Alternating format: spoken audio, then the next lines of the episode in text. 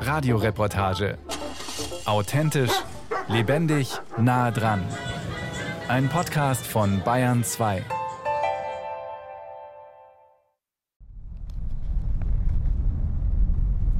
Mit Marcel Mandrescu, Geografieprofessor an der Universität von Suceava, besuche ich den Rodner Nationalpark in den Nordostkarpaten Rumäniens, an der Grenze zur Ukraine. Weit ab von jeder menschlichen Ansiedlung geht die Fahrt eine Schotterstraße und schließlich einen steilen Weg hinauf. Fast nur Bäume sind zu sehen, Roteichen, dichter Fichtenwald. Da und dort blitzt zwischen den Wipfeln die Vormittagssonne auf. Ziemlich weit oben, auf fast 1800 Metern Höhe, halten wir. Hier, nahe der Baumgrenze, grasen Schafe, Pferde, eine Bergziege. 200 Meter führt ein schmaler Pfad in den Wald hinein. Dann plötzlich sehe ich totale Verwüstung. So entire forest here was put down. We call this in Romania progressive forest cutting. Den Wald hier haben sie komplett abgeholzt. Einen solchen Kahlschlag nennen sie bei uns in Rumänien Durchforstung. Sie sehen ja, nur eine Handvoll junger Bäume stehen noch da. Nach dem Gesetz aber müssten hier im Nationalpark mindestens 75 Prozent der Bäume stehen bleiben bei einer Durchforstung. Stattdessen haben sie den Wald in eine Halbwüste verwandelt.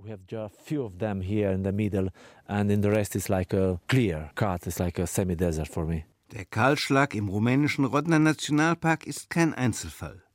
Vielerorts in der EU werden heute Wälder abgeholzt, um wachsende Holznachfrage zu decken. Eine Nachfrage vor allem nach Brennholz. In Deutschland werden inzwischen 11 Millionen Kaminöfen und knapp eine Million Pelletheizungen betrieben. In Ländern wie Dänemark, Frankreich und den Niederlanden stellen inzwischen immer mehr Kohlekraftwerke auf Pellets um. 2005 wurden nach EU-Angaben etwas über 40 Prozent der EU-Holzernte verbrannt, 2017 waren es bereits fast 55 Prozent. Dafür gibt es zwei Ursachen. Erstens die durch den Ukraine-Krieg bedingte Energiekrise, die fossile Energieträger wie Gas, Öl und Kohle drastisch verteuert hat. Zweitens Regelungen der EU, die den Energieträger Holz pauschal als erneuerbar einstufen, weil in der Theorie genügend Bäume wieder nachwachsen. Insgesamt wird Holzverbrennung in der EU mit jährlich fast 30 Milliarden Euro subventioniert. Die Befreiung industrieller Holzverbrennung von CO2-Emissionsabgaben summiert sich auf 12 Milliarden Euro pro Jahr. Hinzu kommen 17 Milliarden Euro aus nationalen Programmen, wie in Deutschland dem Erneuerbare Energiengesetz. Ein kapitaler Fehler, sagen immer mehr Experten. In der EU werde inzwischen mehr Holz verbrannt, als nachwächst. Und auch in den USA und Kanada werden, um Europa mit Pellets zu versorgen, immer mehr von menschlichen Eingriffen unberührte Primärwälder kahlgeschlagen. Von jenem schockierenden, fast zehn Hektar großen Kahlschlag im rumänischen Rodner Nationalpark geht es weiter auf einen der höchsten Gipfel im Park. Begeistert deutet Mindrescu auf Zirbelkiefern, die hier umgeben von Wacholdergebüsch noch in 1800 Metern Höhe vorkommen. Es gebe tausende Bären und Wölfe in der Region, die größte Population Europas. Und die Sedimente in den Gletscherseen weiter unten seien ein Tagebuch der Erdgeschichte. Dann deutet der Geograf auf eine mehrere Kilometer entfernte Kahlfläche von rund 200 Hektar, durchzogen von Erdstraßen, abgeholzt über mehrere Jahre. It looks like illegal management here, but probably the administration of the park they are covered by Die Verwüstung dieses Waldstücks ist ein Hinweis auf Gesetzesverstöße beim Management des Parks. Wahrscheinlich aber verfügt die Parkverwaltung über irgendwelche Papiere, mit denen sie den Kahlschlag rechtfertigen kann. Eigentlich, wissen Sie, muss der wissenschaftliche Beirat des Parks jeder Durchforstung zustimmen. Die Mitglieder des Beirats jedoch treffen sich nur selten und kommunizieren meist nur per E-Mail. Die Verwaltung schreibt dann, wir wollen hier ein bisschen durchforsten, ohne große Auswirkungen auf den Park. Und die Beiräte antworten, okay, könnt ihr machen. Niemand kontrolliert die Situation vor und nach dem Einschlag. Rom Silva heißt die rumänische Forstbehörde, die als Staatsunternehmen zugleich Gewinne erwirtschaften soll. Entsprechend lax sei, wenn genug Geld fließe, die Genehmigungspraxis für sogenannte Durchforstung oder Hygieneeinschläge. Tatsächlich würden dann nicht nur einzelne markierte Bäume geschlagen, sondern oft das ganze Waldstück. Zurück in der Bukowiner Stadt Karlibaba besuchen wir das Ehepaar Forgatsch. In der Wohnküche duftet es nach kochendem Gemüse. Johanna Forgatsch hat sich eine Schürze umgebunden und erklärt mir ihren dunkelbraunen Kachelofen, den sie zum Heizen und Kochen nutzt. Auf dem Herd koche ich gerade Suppe und nachher Mama Liga, unseren Maisbrei. Ab und zu brate ich auch ein paar Steaks. Und im Backofen, der durch spezielle Züge im Innern des Ofens beheizt wird, backe ich Kuchen. Was braucht Johanna denn so an Brennholz?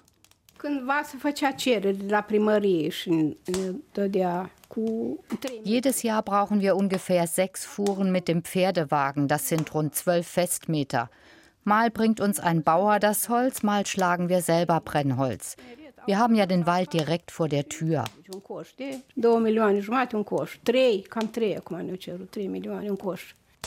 Rund vier Millionen rumänische Haushalte heizen mit Holz. Sie verbrauchen einen Teil des inoffiziell eingeschlagenen Holzes. Ein anderer Teil wird exportiert. Nach einer Studie von Greenpeace hat Rumänien seinen Export von Biomasse zwischen 2020 und 2022 verdoppelt. Die Folgen erklärt Gabriel Paun, Leiter der zivilgesellschaftlichen Organisation Agent Green, die sich dem Schutz der rumänischen Wälder verschrieben hat. We are now in a situation, according to the National Forestry Inventory, Inzwischen sind, so sagt es die staatliche Bestandsaufnahme, 81 Prozent unserer Wälder zu jung, um dort Bäume zu ernten. Und die verbleibenden 19 Prozent bestehen vor allem aus von der EU geschütztem Natura 2000 Wald, Nationalparks und anderen wertvollen Beständen. Und in genau diesen Beständen gibt es jetzt Kahlschläge, weil es ja sonst nichts mehr einzuschlagen gibt. Because simply these are the last forests to be cut. Der BR hat Rumäniens Regierung um Stellungnahme gebeten. Ein auf Bitte der Regierung eingereichter Fragenkatalog blieb aber trotz Nachfrage unbeantwortet. Zu den Triebkräften problematischer Waldbewirtschaftung in zum Beispiel Rumäniens Wäldern zählt die in Europa rasant wachsende Nachfrage nach Brennholz. Die Nachfrage schüren vor allem aber Energieunternehmen, die Kohlekraftwerke auf Holz umstellen, um Subventionen zu kassieren und von Pelletpreisen zu profitieren, die niedriger liegen als die Preise für Kohle. Solche Unternehmen verfeuern inzwischen 50 Prozent des in der EU verbrannten Holzes mit steigender Tendenz.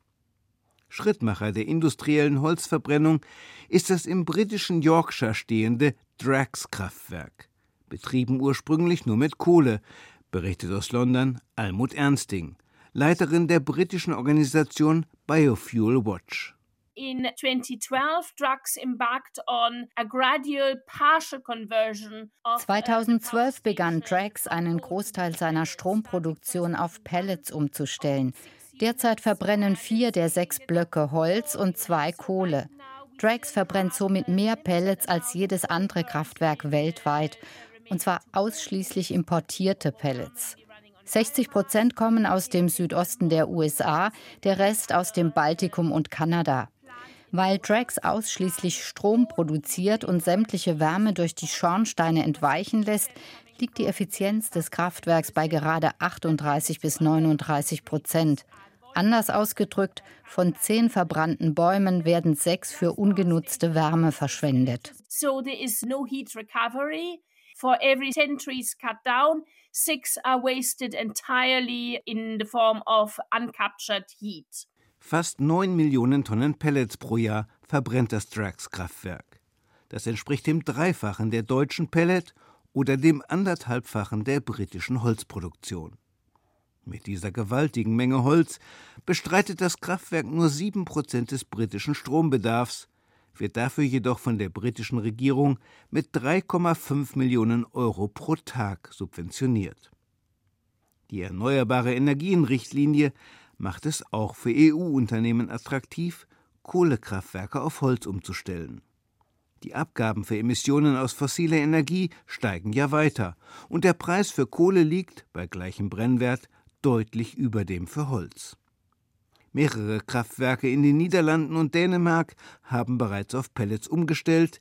Die Betreiber des Onyx Kohlekraftwerks im deutschen Wilhelmshaven erwägen, jährlich 2,9 Millionen Tonnen Pellets zu verbrennen, und insbesondere eine tschechische Firma habe die Pelletierung von Kohlekraftwerken als sprudelnde Geldquelle identifiziert, berichtet Martin Pigeon, Sprecher der in Brüssel ansässigen Waldschutzorganisation Föhn. Ich habe gerade eine Studie zu einem großen tschechischen Unternehmen namens EPH veröffentlicht. Dieses Unternehmen kauft Kohlekraftwerke, wo es dann neben Kohle Holz verbrennt. EPH zahlt deshalb viel weniger für CO2-Emissionen als die früheren Betreiber und macht angesichts der aktuellen Preise für Emissionen und Energie Riesenprofite. Kurz, es spricht einiges dafür, dass sich der EU-Bedarf an Brennholz in den kommenden Jahren vervielfachen wird, mit dramatischen Konsequenzen für Europas Wälder. Wälder in osteuropäischen Ländern wie Rumänien, Bulgarien und Polen, Wälder aber auch in nordeuropäischen Ländern wie der Baltenrepublik Estland. Estland, kleiner als Niedersachsen, 1,3 Millionen Einwohner, ist gleichwohl der größte Pelletlieferant Europas, berichtet aus Tallinn Lina Steinberg, Mitarbeiterin der Organisation Rettet Estlands Wälder. The first preparations for more and more excessive logging das exzessive Abholzen in Estland begann in den späten 1990er Jahren, als bestimmte Leute hier erkannten, dass sie mit dem Verkauf natürlicher Ressourcen viel Geld verdienen können. Das Tempo der Abholzung verschärfte sich, als 2009 die Erneuerbare Energien-Richtlinie der EU in Kraft trat. Die Nachfrage des Auslands nach Pellets und Hackschnitzeln erhöhte sich dramatisch. Und es lohnt sich seitdem auch kleine Bäume in Feuchtgebieten zu fällen, die für Bauholz und Möbel nicht taugen, für Hackschnitzel und Pellets aber gut genug sind. But it was good enough for uh, wood chips or wood pellets. Die in Estlands Pelletindustrie aktiven Unternehmen seien ausschließlich an effizienter Verwertung teils hundertjähriger Kiefern- und Fichtenbestände interessiert, meint Lina Steinberg. Uh, uh, Mehr als 90 Prozent unserer Holzernte stammen aus radikalem Kahlschlag. Hinzu kommt, wir benutzen Maschinen aus Finnland und Schweden, die für die Böden dort konzipiert wurden. Für Böden, die unter einer dünnen Schicht schwarzer Erde eine dicke Granitschicht aufweisen. Unsere Böden dagegen sind sehr weich.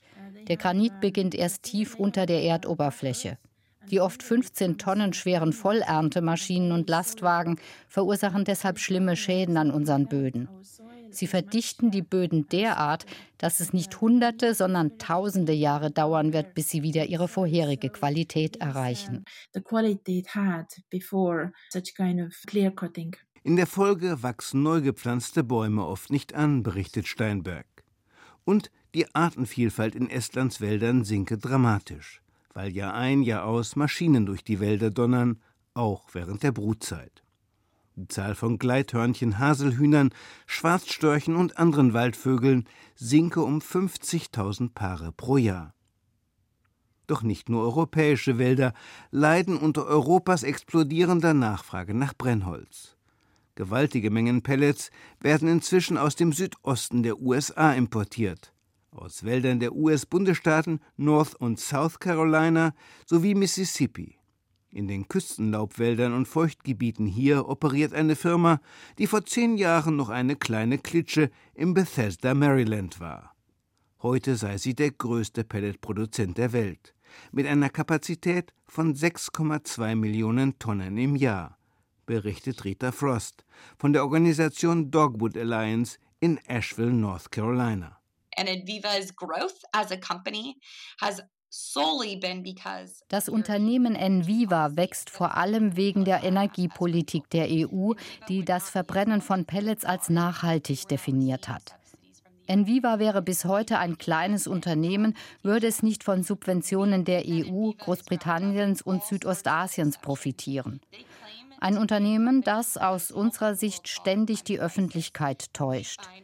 Enviva helfe bei der Bewältigung des Klimawandels, sagt das Unternehmen, was wir für blanken Unsinn halten.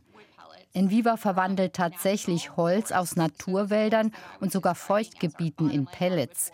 Die Firma fördert die Zerstörung unserer Wälder, indem sie Holz aus Kahlschlägen kauft und regelmäßig auch ganze Baumstämme in Pellets verwandelt. Also Enviva besitzt keine eigenen Wälder. Die Firma kaufe Holz von kleinen Waldbesitzern, die oft nicht wissen, worauf sie sich einlassen, klagt Rita Frost. Bisweilen würden dann binnen Tagen Dutzende Hektar uralten Laubwalds abgeholzt, mitten in einer Region, die als Hotspot biologischer Vielfalt gilt. And when you come upon a site that has been sourced for biomass, it's almost like a bomb wenn ich in diesen Wäldern Orte besuche, wo Holz für Pellets geerntet wurde, habe ich oft das Gefühl, dort hätte eine Bombe eingeschlagen. Ich sehe fast kein Leben mehr dort, nur Zerstörung. Und oft sehe ich auch Tümpel, deren Wasser vor kurzem noch in Baumwurzeln gespeichert war. Ich sehe Schlamm überall, riesige Baumstümpfe und Haufen von Kleinholz. Es ist ja üblich bei uns, dass Waldbesitzer Holz, das sie nicht zu einem ordentlichen Preis verkaufen können, aufhäufeln, um es später zu verbrennen. Enviva will bis 2030 seinen Pellet-Output verdoppeln. Der globale Pelletmarkt wachse in kaum vorstellbarem Ausmaß, sagt Justin Tate, der Sprecher des Unternehmens. Indem es seine Pelletproduktion ausdehne, kämpfe das Unternehmen Enviva gegen den Klimawandel und für nachhaltige Waldbewirtschaftung, sagt aller Kritik zum Trotz Justin Tate. Wir kaufen Holz ausschließlich von Waldbesitzern, die sich vertraglich verpflichten, das abgeerntete Land weiter als Wald zu nutzen. Wir kaufen nicht von Leuten, die sagen, ich verkaufe die abgeerntete Fläche als Bauland oder nutze sie für andere Zwecke als die Neupflanzung von Wald. Derweil zeichnen sich in Europa schlimme Folgen des von der EU befeuerten Biomassebooms ab. Ein Drittel der Wälder besteht inzwischen aus Monokulturen, die Hälfte der Bäume sind gleich alt, das Ziel, überwiegend klimaresiliente Mischwälder zu haben, rückt somit in weite Ferne desgleichen das Ziel, unsere Wälder als CO2-Senken auszubauen. Im Gegenteil, laut dem Forstinformationssystem der EU ist die Menge des in EU-Wäldern gespeicherten Kohlenstoffs zwischen 2015 und 2020 um 4,3 Prozent gesunken, in Südosteuropa um 13, auf der Iberischen Halbinsel sogar um 50 Prozent. Fern-Experte Martin Pigeon meint,